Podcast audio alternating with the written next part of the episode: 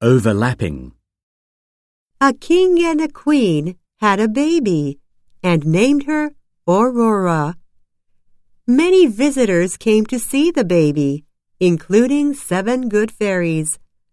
A wicked fairy also visited and cast a bad spell on the baby.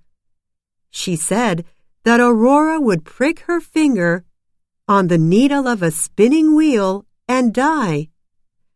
Fortunately, one of the good fairies was able to change the spell. Aurora would not die, but only fall asleep for a hundred years. After a hundred years had passed, a prince would appear who would wake her. On the night of her sixteenth birthday, Aurora pricked her finger and fell into a deep sleep.